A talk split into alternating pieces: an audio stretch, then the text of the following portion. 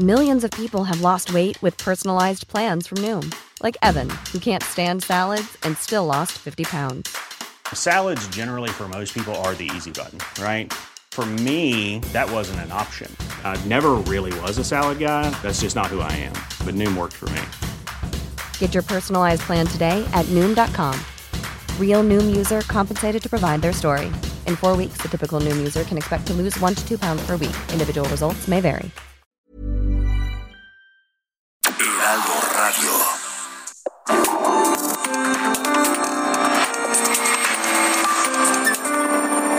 República H, con Alejandro Cacho.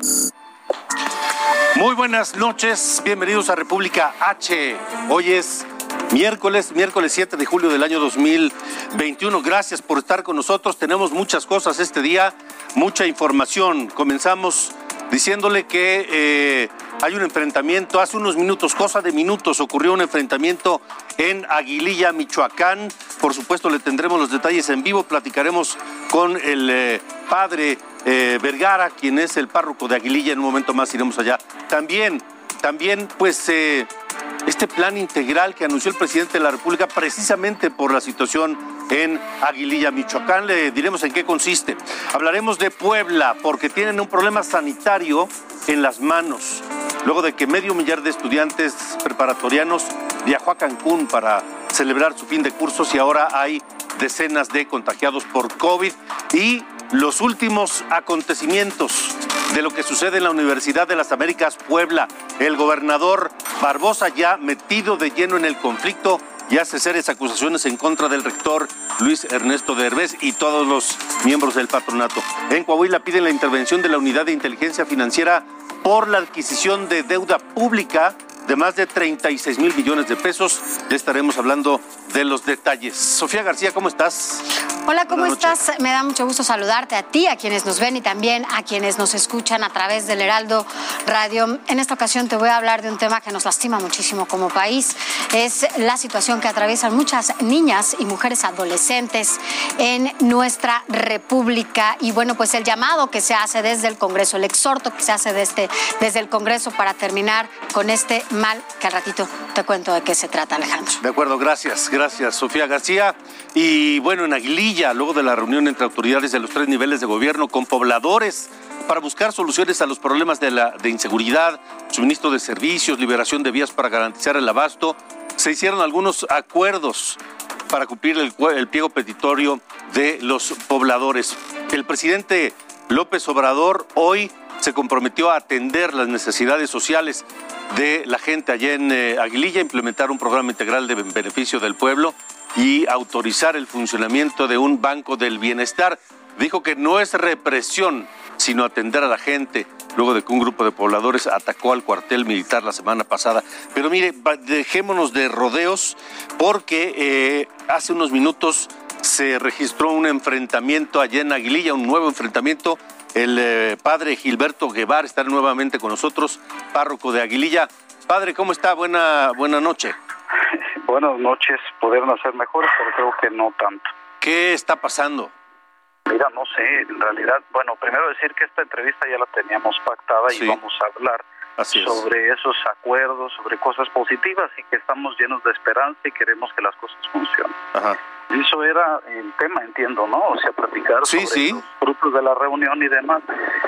Pero ahora, tristemente, pues mira, estoy observando a lo lejos. No sé qué pasó, no sé qué, qué, qué sucedió, no sé cómo se detonó, pero hay pues un enfrentamiento nuevamente entre pues personas del cuartel militar y personas de afuera, ¿no? O sea, es nuevamente es, es, es penoso escuchar, escuchar eso, padre, porque se supone que estos acuerdos siguen en pie, o por lo menos nadie ha dicho lo contrario, y también que el cuartel pues está para auxiliar y solucionar los problemas de la gente allá en Aguililla, ¿no?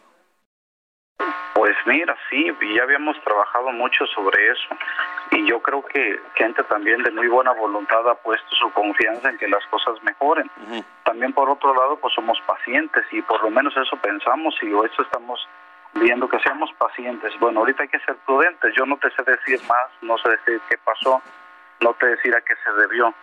Yo espero que pues en unas horas nosotros sepamos exactamente qué fue lo que detonó, qué pasó. No sabemos ahorita, no podemos saber quién quién es el responsable o qué pasó. No te sé decir nada por esta situación, pero sí creo que apunta perfectamente a que nos demos cuenta que la situación aquí en la región es muy compleja, es no ocupa solamente buenos deseos o algún programa así puesto de manera así rápida o por para aparentar, no, aquí se ocupa soluciones de fondo. Sí. Se ocupa también este pues restaurar el tejido social, ¿ves? Sí. Padre, y sobre todo, sí, ¿qué es lo qué es lo qué es lo que alcanza a ver de esto que no se sabe bien qué qué ocurre, pero que pareciera un enfrentamiento?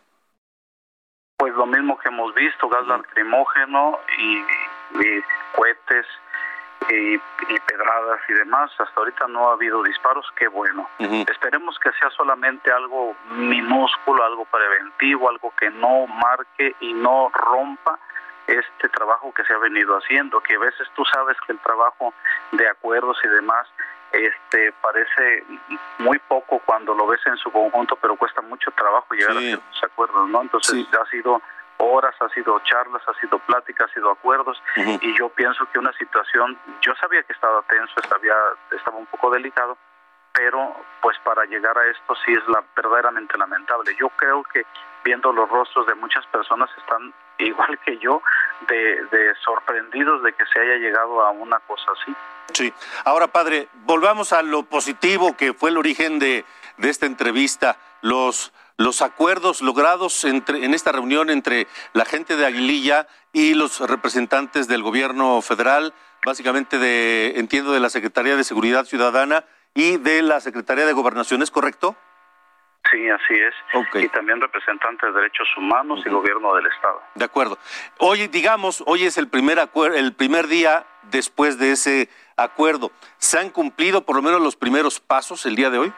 Mira, yo te sé decir que hoy yo viajé de Apatzingán a Aguililla al filo de las doce y media y el donde estaba el bloqueo ya no estaba el camión que nos obstruía el paso. Ajá. Pudimos pasar de manera normal, no había nada, no había soldados tampoco, pero eh, alguien me había comentado que venía el, el general Montealegre, por cierto, me había comentado que iba a venir un, una una avanzada desde Apatzingán, precisamente hasta ese lugar para estar garantizando el paso. Yo te sé decir nada más que cuando pasé ya no estaba el carro que obstaculiza y pasamos libremente sin esperarnos, sin hacer filas, sin nada. No te sé decir del otro porque ya no lo vi, Sí. pero o sea, a voz del propio general, pues venía de Apatzingán esa ese pelotón o no sé cómo se llame esa, Sí. ese soldados a resguardar por unas horas como creo que se había quedado. Bueno, eso ya, digamos, es un buen eh, primer paso. Eh, hasta antes de lo que está ocurriendo en este momento allá en Aguililla, esto que se ve a lo lejos de gases lacrimógenos y el- la detonación de petardos, tal vez, este, hasta antes de eso, eh, todo, digamos, estaba en calma y cumpliéndose lo pactado ayer. Pues mira, cumpliendo pues poco a poco, porque si te fijas también el, el, el documento que nos dieron apenas el día de ayer, con la resolución, con los compromisos, sí apuntaba muchas cosas y algunas no tenían como un plazo fijo o unos días determinados, estaban abiertos al diálogo ya como ya el gobierno fuera buscando las dependencias que tenían que lograrlos, porque muchas de las cosas dependían directamente de el gobierno estatal y otras obviamente el gobierno federal de acuerdo a la correspondencia de cada una de las secretarías, ¿no? Entonces, a lo mejor un poco el, el ya el hartazgo y lo que sea, finalmente pues detonen algo así que es lamentable. Sí. Pues ahorita no podemos saber qué pasó exactamente, Sí. pero sí es lamentable que algo así manche un pues una manera de de querer entrar en diálogo y en acuerdo del Sí. pueblo con su gobierno, ¿no? Y yo creo que apenas la cosa empieza en el sentido bueno, yo creo que esto espero que solamente sea un tropiezo, que no pase a mayores, yo creo y confío que estas experiencias negativas nos tienen que ayudar pues a ser más positivos cada vez. Claro, padre Gilberto Guevara, estamos platicando con el padre Gilberto Guevara, el párroco de Aguililla, Michoacán, quien eh, ha sido la voz de la gente en Aguililla que ha salido y que ha descrito a los medios de comunicación lo que se vive en Aguililla, por desgracia, desde hace ya eh, algún tiempo. Eh, padre, eh, ¿usted nota confianza, nota optimismo en la gente de Aguililla luego de estos acuerdos logrados el día de ayer? ¿Cree que pudiera haber por ahí algunos interesados en echar abajo los acuerdos? Mira, lo que sí te sé decir, porque he platicado con personas de, no de aquí de la cabecera municipal, sino de las tenencias, y los he notado cansados, los he notado ya sin esperanza y enojados. Tienen razón, son los que han sufrido más. Últimamente Aguililla, pueblo, se ha, se ha puesto como en boca de muchos pero en realidad este mal lo han soportado mucho más tiempo las personas de las tenencias. Piensa tú en el agua que piensa tú en Chila, piensa tú en Dos Aguas, por ejemplo, en el Limón. Han pasado pues unas cosas malas y les ha ido muy mal, sobre todo al aguaje. Entonces hay personas en el aguaje que sí están muy hartas, muy enojados. Si tienen razón, no les puedes decir que no. Ellos sienten que el gobierno les ha fallado, sienten que, que no tienen el respaldo y no le creen yo sí he insistido con ellos mismos, con los militares, con los de gobernación, decirles, mira, un punto importante y un paso primero es recobrar la confianza en la autoridad. Si no se logra eso, lo demás pues va a depender de un hilo, de ganchitos, de algo así muy alfileres, algo muy delicado y es, por ejemplo, como esto, ¿no? eh, padre, pues eh, ojalá que esto que ocurre y que ha ocurrido desde hace algunos minutos allá en Aguililla, esta gente que está pues eh, en las calles y en los alrededores de este cuartel militar detonando petardos y las eh, nubes de, de gases que se alcanzan a ver desde donde está usted se encuentra, no pues no echen a perder el esfuerzo que entendemos, la gente también está harta, está fastidiada, ya agotó su paciencia, porque durante mucho tiempo han sido ignorados también, padre. Sí, mira, yo creo que son muchos factores y ahorita no me atrevería yo a decir una causa directa. Aquí en el pueblo, pues estamos, ya ves, son las 8 y empieza a llover y yo espero que el agua también nos ayude a purificar todo aquello que, que nos está dañando, ¿no? Esperemos que sea como una bendición para que también haya calma. Esperemos lo mejor, yo creo que sí, tenemos que ser positivos, ¿no? De acuerdo, padre. Pues sí, por supuesto estaremos nosotros atentos. Le agradezco mucho que eh, esta, esta comunicación, padre Vergara, y nosotros estamos atentos para, pues para ayudar desde nuestra tinchera en lo que podamos para que los eh, problemas de Aguililla sean atendidos y resueltos a la brevedad. Muchas gracias, Padre Yo digo que sí, vamos a estar al pendiente y decir nuevamente, no somos así, esto no es nuestro pueblo. Yo desconozco una situación de violencia como que se represente o etiquete en nuestro pueblo, nuestro municipio. No somos así. De acuerdo. Padre Gilberto Vergara, gracias. Gracias a ti. Igualmente, que le vaya muy bien. Eh, ya comienzan a circular a través de redes sociales las imágenes y los eh, testimonios de lo que ocurre en Aguililla esta tarde noche, cuando son las 8 de la noche con 12 minutos, tiempo del centro de la República Mexicana. Decenas de personas que pues eh, caminan por las calles de Aguililla en distintas escenas. Eh, en algunos se alcanza a ver que lanzan piedras hacia eh, el otro lado de una barricada formada por una retroexcavadora. No se ve bien quién está del otro lado de la retroexcavadora, pero sí la gente que grita, sí la gente que lanza petardos y que se alcanzan a escuchar eh, las detonaciones, sí las pedradas y sí gente que se trata de resguardar también de proyectiles que lanzan desde el otro lado. ¿Quiénes son? Pues no lo sabemos, no sabemos si es la gente harta en Aguililla o si es gente pues infiltrada con otros intereses en este y aprovechando por supuesto el hartazgo, la desesperación y el abandono de la gente de Aguililla. Pero son escenas, eh, son eh, sonidos de la gente que con resorteras, con palos, con petardos, con cuetones, con bombas molotov, con lo que tienen a la mano, pues se enfrentan con otros que no alcanzamos eh, a distinguir. También se ven ya algunas incendios, algunas columnas de humo, eh, nada muy grande hasta este momento, pero esté pendiente, no, no, no deje de sintonizar República H en lo que queda de programa, 45 minutos, porque estaremos a tantos del desarrollo de estos acontecimientos allá en Aguililla, Michoacán. Son las 8.14. Esto es República H y eh, tenemos, por supuesto, más información con Sofía García. Sofía. Esto es República H. Mira, Alejandro, como si esto no fuera suficiente y la violencia que vivimos en el país, te voy a platicar de otro tipo de violencia. Y es que desde la Comisión Permanente en el Congreso de la Unión hicieron un exhorto a la Fiscalía General de la República, a la Secretaría de Seguridad Pública y Protección Ciudadana y también al Sistema Nacional de Protección Integral de Niños para el combate de la venta de niñas y adolescentes para contraer matrimonio o realizar cualquier otro ilícito en su contra. Este dictamen urge ya a robustecer los mecanismos de coordinación para la erradicación de este flagelo, ya que muchas mujeres desde temprana edad se ven amenazadas por la trata de personas y conductas delictivas en su contra solo por razón de género, con la finalidad de obtener ganancias de su explotación. Hablé con la senadora Josefina Vázquez Mota, que es presidenta de la Comisión de Derechos de la Niñez y de la Adolescencia, y nos dice que bueno, pues que ya es momento de poner alto a este ilícito. Escuchemos.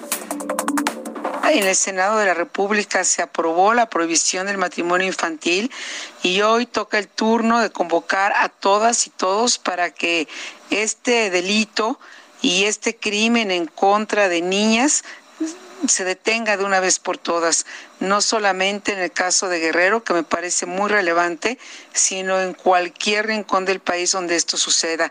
Recordar que las niñas son sujetos de derechos y que tienen un interés superior que debemos defender.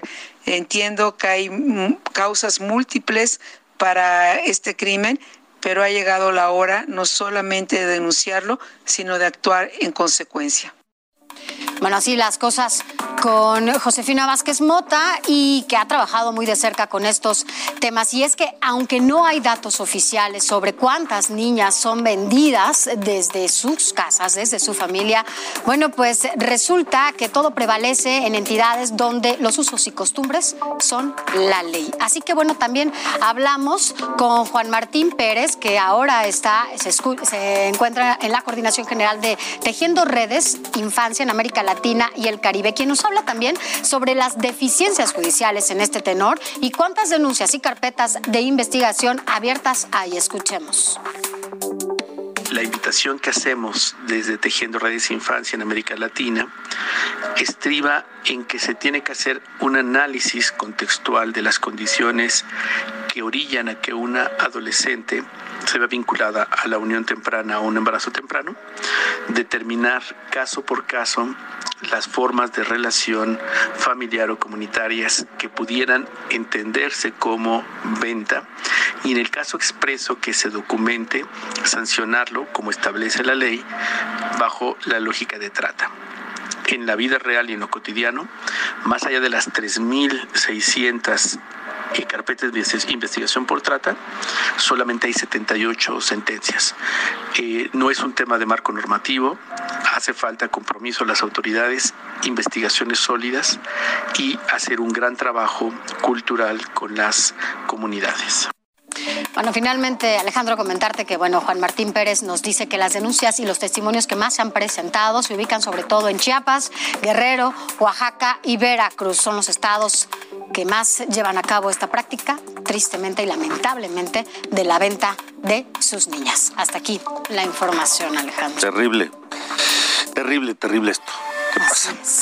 Bueno, vamos a Puebla, porque en Puebla tienen un problema sanitario Cuando México enfrenta ya la tercera ola de contagios por COVID, por coronavirus, pues allá se les ocurrió a unos muchachos, medio millar de estudiantes de bachillerato y universitarios, pues irse de viaje de graduación a Cancún, ¿por qué no?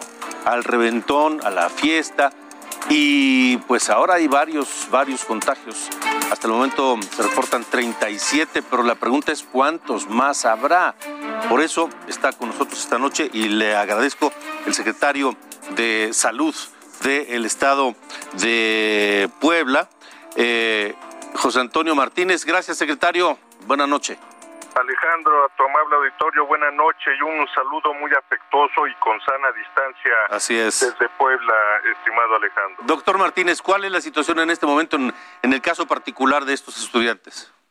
Sí, como bien lo comentaste en la introducción, Alejandro, fueron alrededor, y si no es que más, es lo que estamos aún en investigación, de 500 muchachos eh, de educación media y superior que asistieron eh, por, ahora sí que actividades sociales de fin de curso y se fueron a Cancún a un hotel. Llamaba la atención, ya tenemos contacto con los hoteles, con epidemiología de Quintana Roo, con nuestros colegas de allá, y eh, aparentemente hasta en los cuartos se hacinaron, ¿no? En los cuartos había entre cuatro y cinco estudiantes por habitación, ya lo estamos este viendo con nuestros pares en, en Quintana Roo. Y eh, ellos regresan de viaje, Alex, y a los cuatro días que regresan, entre tres y el cuarto día que regresaron, empezaron con síntomas y fueron a, a tomarse la prueba eh, para SARS-CoV-2 antigénicas y empezaron a salir positivos. Entonces, al principio de los llegaron aproximadamente 50 y salieron 30 positivos. Eh, al hacerles el cuestionario, empiezan a comentar que se fueron a Cancún y eh, pero sí comentaban que eran muchísimos eh, los poblanos que habían ido y de ahí pues, prendimos la alarma epidemiológica. El día de ayer, Alejandro, lo hicimos extensivo para que fueran a hacerse su prueba tanto si existían eh, alumnos sintomáticos como asintomáticos y solo llegaron 11, pero de estos 11, 8 positivos. Ya el día de hoy lo hicimos mucho más extensivo, ya con conciencia social y el día de hoy se practicaron alrededor de 70 pruebas de estos muchachos. El resultado estaría mañana por la por la mañana, pero sí sí preocupados Alejandro, aunque Puebla estado está en semáforo verde por la Federación, Puebla capital eh, como es eh, altamente poblada por densidad poblacional y eh, tenemos mucho mayor incidencia, toda la incidencia eh, de, de, los casos de COVID, alrededor del 72% es para Puebla capital. Estamos aproximadamente nosotros en color amarillo, tomando las mismas consideraciones que la federación, en, en, en Puebla ciudad y área conurbada.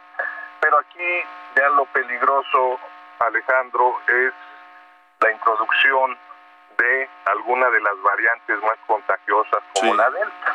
Sí, porque además estamos hablando de decenas de familias que están expuestas al contagio, ¿no? Es decir, ahorita van, no sé, por ahí de 50 cu- casos confirmados entre estos muchachos, más o menos. De, de 50 que fueron a realizarse la prueba.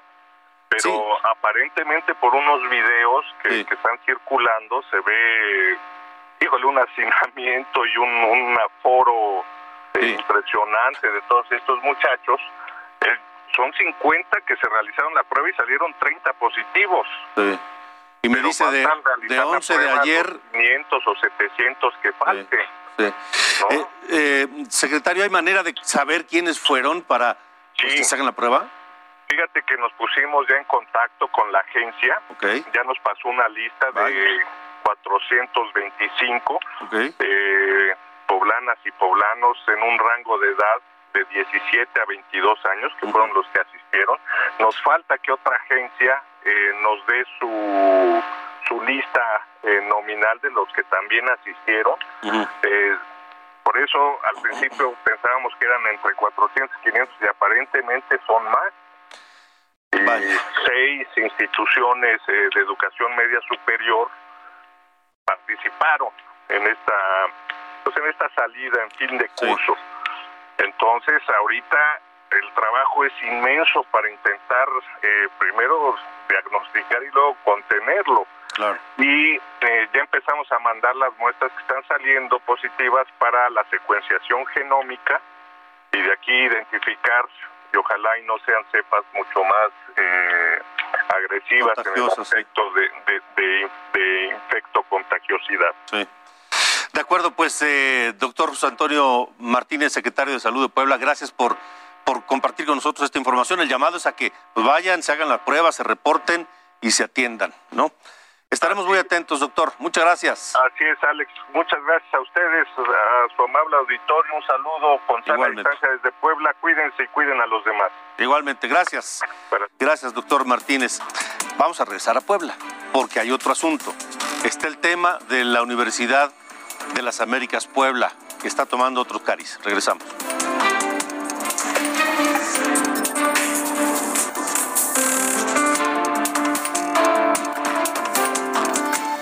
Continuamos. República H. Con Alejandro Cacho. Heraldo Radio. La HCL se comparte, se ve y ahora también se escucha.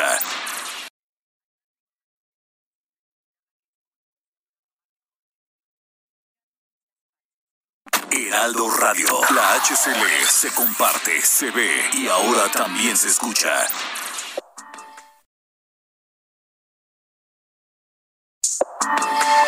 Continuamos. República H. Con Alejandro Cacho. Bueno, ya le hablábamos de lo que ocurre con la Universidad de las Américas, que está tomada o estuvo tomada, fue asaltada por la Policía Estatal de Puebla. Bueno, hoy el gobernador de ese estado, quien dijo que él no tenía nada que ver en el asunto, arremetió contra el aún rector Luis Ernesto Derbez. Lo señaló como responsable de un supuesto saqueo de recursos en contra de la Fundación Mary Street Jenkins, quien es la pues responsable y fundadora de la universidad. Así lo dijo Miguel Barbosa. La Universidad de las Américas es de los pocos bienes que le quedan a la Fundación Mary Street Jenkins. De los pocos bienes. Y bueno, en la universidad se aloja desde su rectoría la, la, concepción de todo lo que pasó, de todo lo que ocurrió. Aquí no admitimos desmadres aplicamos la ley, que les quede claro. Y en el caso de Derbez, no tenga, no tenga preocupación, que no tenga preocupación. Si él tiene las manos limpias y ha manejado honradamente el patrimonio de la universidad, pues seguramente saldrá avante. Seguramente saldrá avante. Pero él formó parte de la concepción, de la planeación, de la operación política de todo lo que pasó. ¿Qué tal el gobernador de Puebla, eh? Aquí no admitimos desmadres, dice Miguel Barbosa, y acusa directamente al rector Derbez. Bueno, si tienen pruebas, que las presenten y que se proceda conforme a derecho. A ver si es cierto que lo que les interesa es aplicar la ley. Por su parte, la Fundación Mary Street Jenkins reprobó las expresiones ofensivas que buscan dañar y desprestigiar a la institución. A través de un comunicado dice que la Junta para el Cuidado de las Instituciones de Asistencia Privada de Puebla busca imponer a personas en el patronato para apropiarse de los recursos y de la propia universidad. Finaliza diciendo este comunicado que confían en que el Poder Judicial pues tenga una resolución basada en la ley para que el campus sea devuelto a la comunidad universitaria y al patronato original. Hay quien dice que ya desconocieron al rector Derbez, al doctor Derbez como rector de la universidad. Hay quien dice que no, que él sigue en el cargo. En fin, la situación está eh, difícil, está compleja, está, está complicada y está confusa. Esperemos los próximos acontecimientos. Pero cuando el gobernador de Puebla no ha querido dar entrevistas, aquí en República H lo hemos buscado para que, que nos diga qué está pasando allá en Puebla y por qué en un estado con una enorme comunidad universitaria se manda la policía para tomar por asalto y, por la fuerza a una universidad pública. Pero él dice que no, que no, no tiene nada que decir porque no es un asunto del gobierno de estado, pero, pero pues sí, sí, sí tiene algo que ver porque ya lo dejó claro el día de hoy. Dice, aquí no vamos a admitir desmadres, dice Luis Miguel Barbosa. Esto es República H. Mire, cambiamos de tema aquí en República H. Vamos a Matlán, Veracruz. Allá dos niños murieron en medio de un presunto fuego cruzado entre policías estatales y miembros del cártel Jalisco Nueva Generación. De acuerdo con la versión oficial, Jonathan, de 13 años, y Eduardo, de 14, murieron por impactos de bala durante el enfrentamiento. Ambos estaban en el patio de su casa lavando una camioneta, la camioneta de su abuelo. La muerte de estos dos niños pues provocó por supuesto enojo, la indignación de la población allá en Amatlán que organizó protestas y bloqueos sobre distintas carreteras de Veracruz. Acusan a los elementos de la Fuerza Civil, a grupos, el grupo que pertenece a la Secretaría de Seguridad Pública del Estado, de disparar en contra de los niños sin motivo alguno. Así fue como los pobladores de Amatlán pues corrieron a pedradas a los policías que llegaron al pueblo luego de estos de estas muertes. Incluso hubo hasta detonaciones de arma de fuego. está, cansado de tanta pinche delincuencia de los mismos estatales, ¿eh? Ya aquí ya, vaya, ya no podemos estar tranquilos, ya, ya no podemos ni de quién cuidarnos, de del gobierno o, de otra gente. Estamos hasta la madre. Y va a pasar lo que pasó en Michoacán. Nos vamos a armar el pueblo y el pueblo es el que va a decidir aquí para adelante.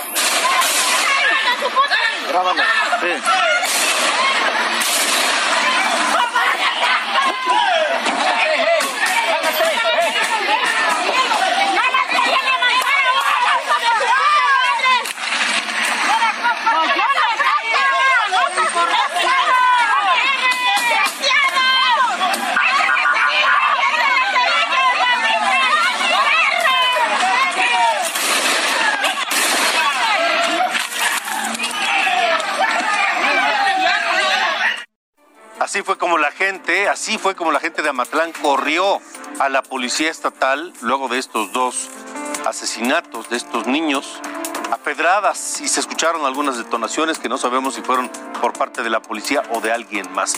Sobre esto, el gobernador de Veracruz, Cuitláhuac García, dijo que investigará la actuación de la, de la policía en Amatlán. Aseguró que en esa región de Veracruz existen dos bandas que se disputan la plaza. Lamentablemente dos jóvenes fallecen que nada tenían que ver con proceso. Eh, me lo informaron, pedí que, pues, independientemente de las investigaciones que hace por su parte la Fiscalía, se atendiera a la familia, que se le diera todo el apoyo, la ayuda. La Fiscalía tiene que seguir sus investigaciones, ellos hacen su investigación.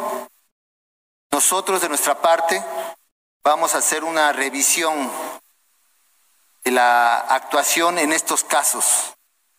Es decir, cuando hay una agresión en una zona urbana, hay que afinar la actuación. Esa es la declaración desde la política, claro. El hecho es que hoy no se sabe qué balas mataron a estos dos niños. No dos jovencitos, como les dice el gobernador Cuitlagua García. 13 y 14 años. Son niños.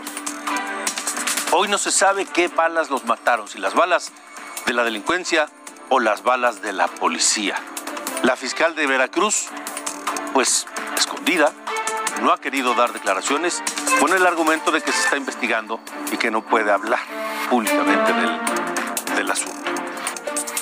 Esta noche, para saber si ha, habido apoyo y si hay avances en la investigación, platicamos con Yubinani Ramírez, quien es eh, amiga muy cercana de la familia de estos dos eh, niños que murieron.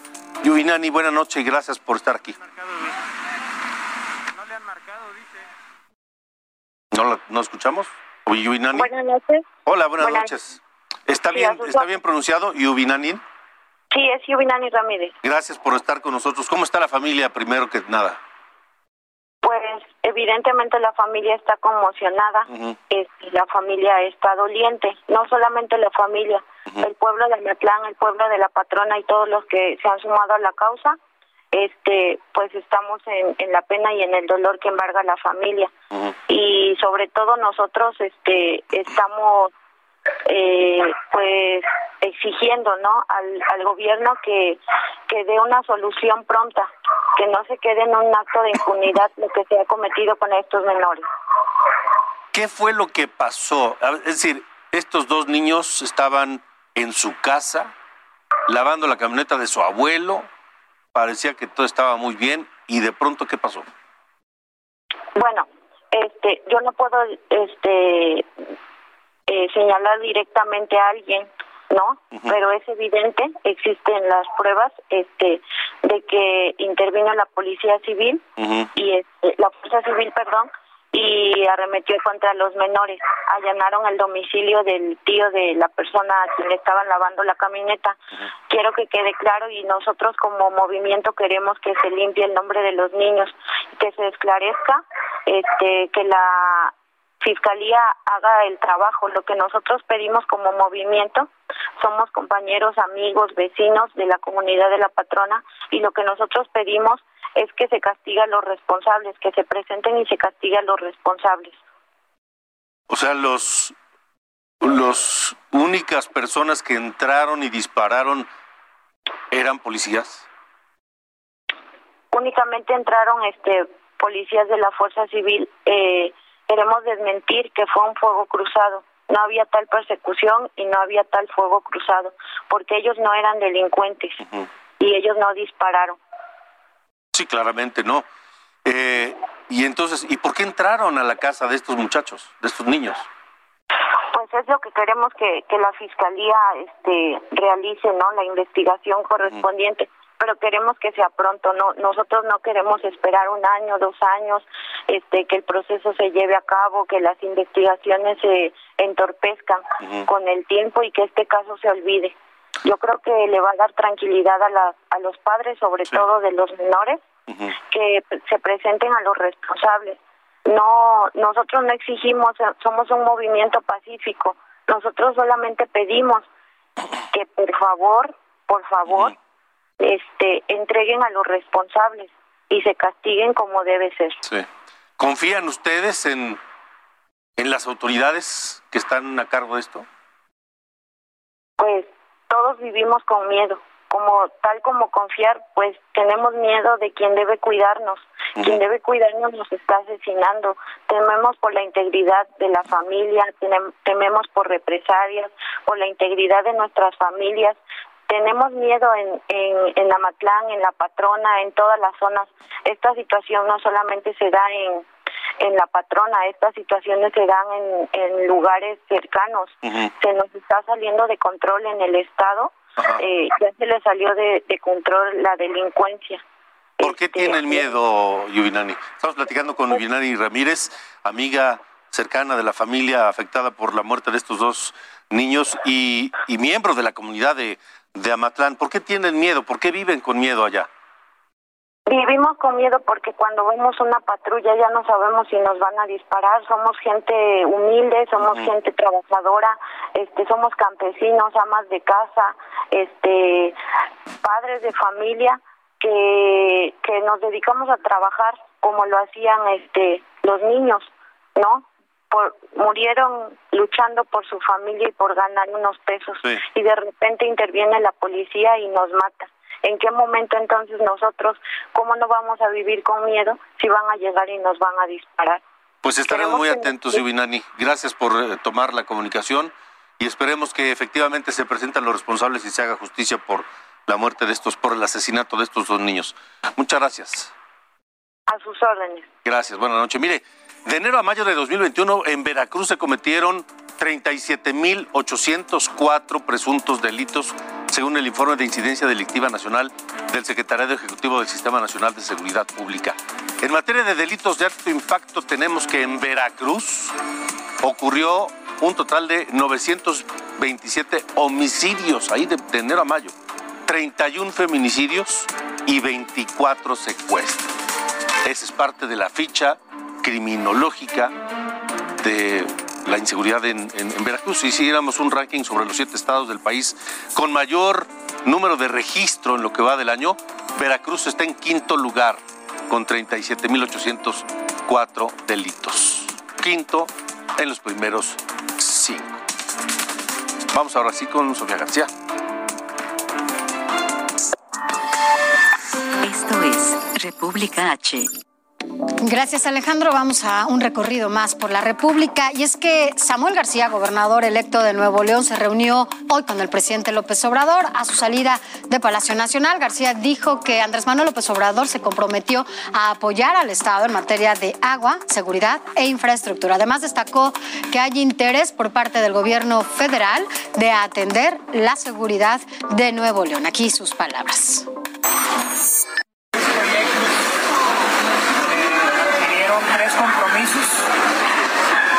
El presidente nos manifestó que van a seguir, va en serio con el tema del agua, vamos por esa libertad y por otras opciones. Va en serio el tema de la seguridad. Nuevo León requiere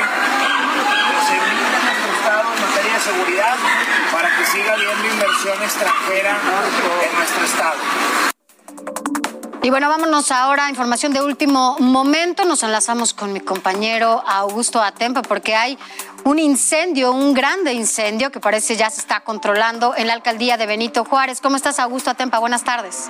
Noches ya. Excelente noche, Sofía. Te platico que pues es un incendio que inició alrededor de las 6 de la tarde y que hasta este momento continúa siendo trabajado por los elementos tanto de protección civil como los bomberos. Y es que las fuertes llamas están rebasando ya más de los más de 10 metros de altura. Es una bodega en donde se almacenaban algunas pinturas, algunos plásticos, solventes que eran utilizados para pues las autopartes. En esta bodega pues se han atendido alrededor de seis elementos, tanto cinco de bomberos y uno de protección civil por inhalación de humo. Ya también está la Guardia Nacional y está la Secretaría de Seguridad Ciudadana trabajando en este punto. Vamos a platicar con las autoridades de protección civil para que nos digan cómo está este incendio. ¿Cuál es su nombre? ¿Qué tal? Buenas noches, maestro Humberto González Arroyo, director general táctico operativo de la Secretaría de Gestión Integral de Riesgos y Protección Civil. Maestro Humberto, platíquenos cómo está controlándose este incendio. Hay un trabajo muy coordinado de parte del heroico Cuerpo Bomberos, del ERUM, de la Secretaría de Seguridad Ciudadana, el CRUM y diferentes cuerpos de emergencia en el trabajo, obviamente, de combatir este incendio. Hasta el momento es una instalación de aproximadamente 1.600 a 2.000 metros eh, que almacena principalmente partes de plástico, por lo cual, si ustedes se puedan dar cuenta, ha sido eh, muy importante la emanación de humo.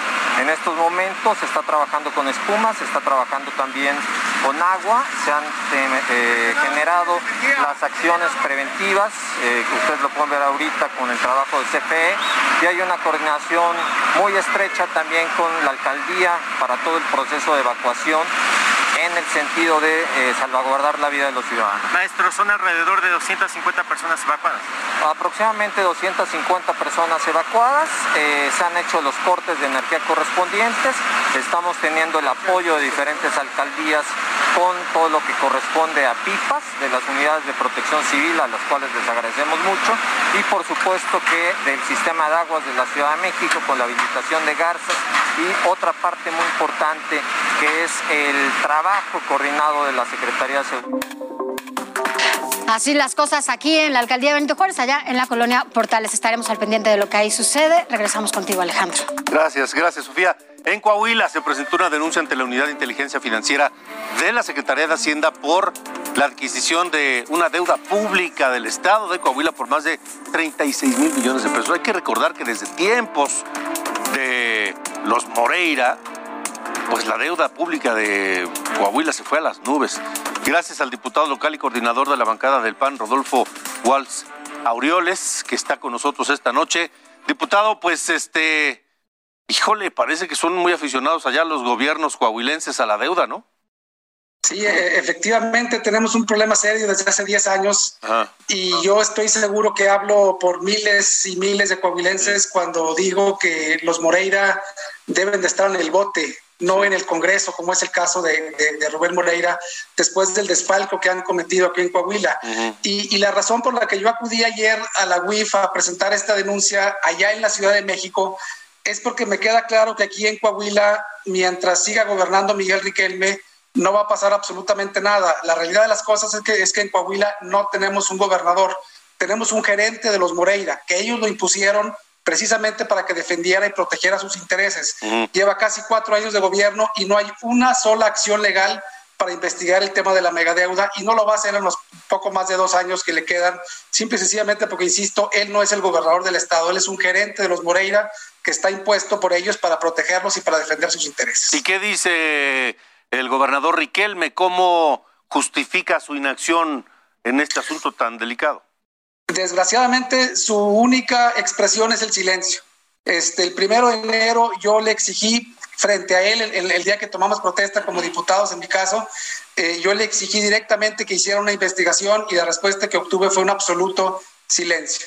Eh, y que, insisto, eh, aquí en Coahuila eh, me queda muy claro que no va a pasar nada mientras Miguel me siga siendo el, el, que esté ocupando la gobernatura a nombre de los Moreira. Por eso acudí a la Ciudad de México a presentar esta denuncia, porque en Coahuila lo que sucedió es un fraude financiero. voy a dar dos datos nada más para, que, para explicar el tamaño del asunto. De los 36 mil millones de pesos que era la deuda de Coahuila hace 10 años, al día de hoy hay 16 mil millones de pesos, poco más de 16 mil millones de pesos que nadie ha podido explicarnos en dónde quedó ese dinero. Ni la Auditoría Superior del Estado, ni la Secretaría de Finanzas eh, tienen documentos e incluso han dicho literal y, han, han, reconocido que no tienen documentos para comprobar el destino de esos 16 mil millones de pesos, que es más del 40% del total de la deuda. Otro dato importante a considerar es que de esos 36 mil millones de pesos que debíamos hace 10 años, en estos últimos 10 años el pueblo de Coahuila ha pagado 30 mil millones de pesos, pero de manera incomprensible, hoy debemos 43 mil millones de pesos y de eso que no hemos pedido créditos nuevos. O sea, debíamos 36, ya pagamos 30 y ahora debemos 43.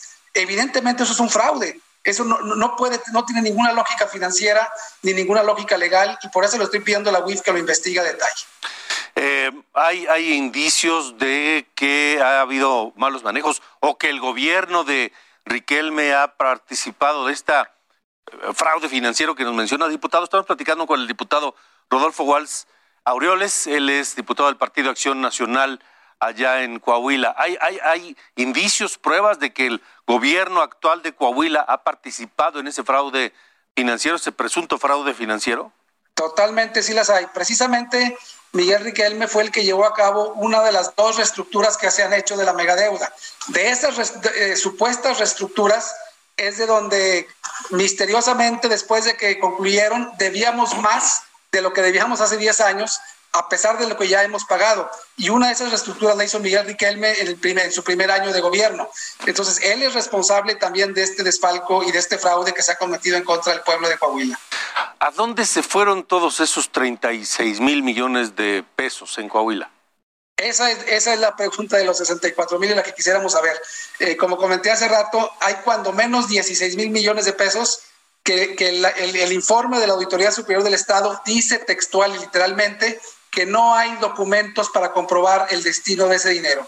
Y evidentemente eso implica un fraude financiero, implica el uso del sistema bancario para, cometer un fraude. Por eso, por eso creo yo que la UIF eh, eh, debe de investigar este asunto y debe de poner atención en el mismo. ¿Ya hubo respuesta de la unidad de inteligencia financiera? Hace unos minutos me mandaron un oficio eh, donde dan, acusan, acusan este, de recibo mi denuncia y me informan que la van a turnar a la, dirección correspondiente internamente para que haga la investigación eh, eh, pertinente. Ahora, ¿esto es un reclamo, una inquietud, una exigencia de un diputado o es una exigencia de los coahuilenses, diputado Rodolfo? Yo, estoy seguro que es una exigencia de, de los coahuilenses. En Coahuila todo mundo sabemos lo que ha pasado con el tema de la megadeuda todo el mundo sabemos que fue un fraude desde que se contrató. Mira, eh, la megadeuda se contrató falsificando documentos. Eh, en los decretos del Congreso del Estado, donde supuestamente aprobaban la, eh, contratación de deuda, eran falsificados. Y está plenamente documentado esa situación. Entonces, aquí en Coahuila todos estamos conscientes, como, como ya mencionó, que los hermanos Moreira no deben de estar en el Congreso. Los hermanos Moreira deben estar en el bote porque han cometido un fraude serio en contra, de, en contra del pueblo de Coahuila, que al día de hoy nos tienen una situación financiera sumamente grave y sumamente delicada. El gobierno de Coahuila está en una quiebra técnica, no tiene dinero para lo más elemental ni para lo más básico, en ocasiones ni para la nómina completa. Entonces, estamos en una situación muy, muy delicada y yo creo que es justo que al pueblo de Coahuila se nos haga precisamente justicia. Sí. Además de, de la nómina, ¿qué otras cosas han quedado pendientes por resolver o por pagar por la situación financiera del Estado? Mira, te voy a poner un ejemplo. A, a, al fondo de pensiones de los maestros, que, que, es dinero del sueldo de los maestros que se les descuenta a los maestros para que el día que se jubilen puedan pagar sus pensiones. Eh, al día de hoy, el gobierno de Coahuila durante los últimos 10 años ha tomado de manera ilegal ese dinero mm. y lo ha destinado para el pago de la deuda. Entonces, al fondo de pensiones de los maestros de Coahuila deben 2.300 millones de pesos que el gobierno de Coahuila no tiene manera de pagarles, porque ya agarró ese dinero para otras cosas y ahora los maestros eh, tienen 43 días ahí plantados afuera de, del Palacio de Gobierno exigiendo que les den su dinero porque no pueden cobrar sus pensiones sí. los maestros. Ese es uno de los ejemplos de cómo de la deuda ha afectado seriamente a, a las finanzas coahuilenses. Pues, eh, diputado Walls, gracias por haber estado con nosotros en República H. Estaremos atentos a ver en qué queda el tema. Muchas gracias. Al contrario, muchas gracias a ustedes y a sus órdenes. Hasta luego, buenas noches. Y gracias a ustedes también por habernos acompañado. Esto es República H. Yo soy Alejandro Cacho, gracias y los esperamos mañana a las 8. Hasta la próxima.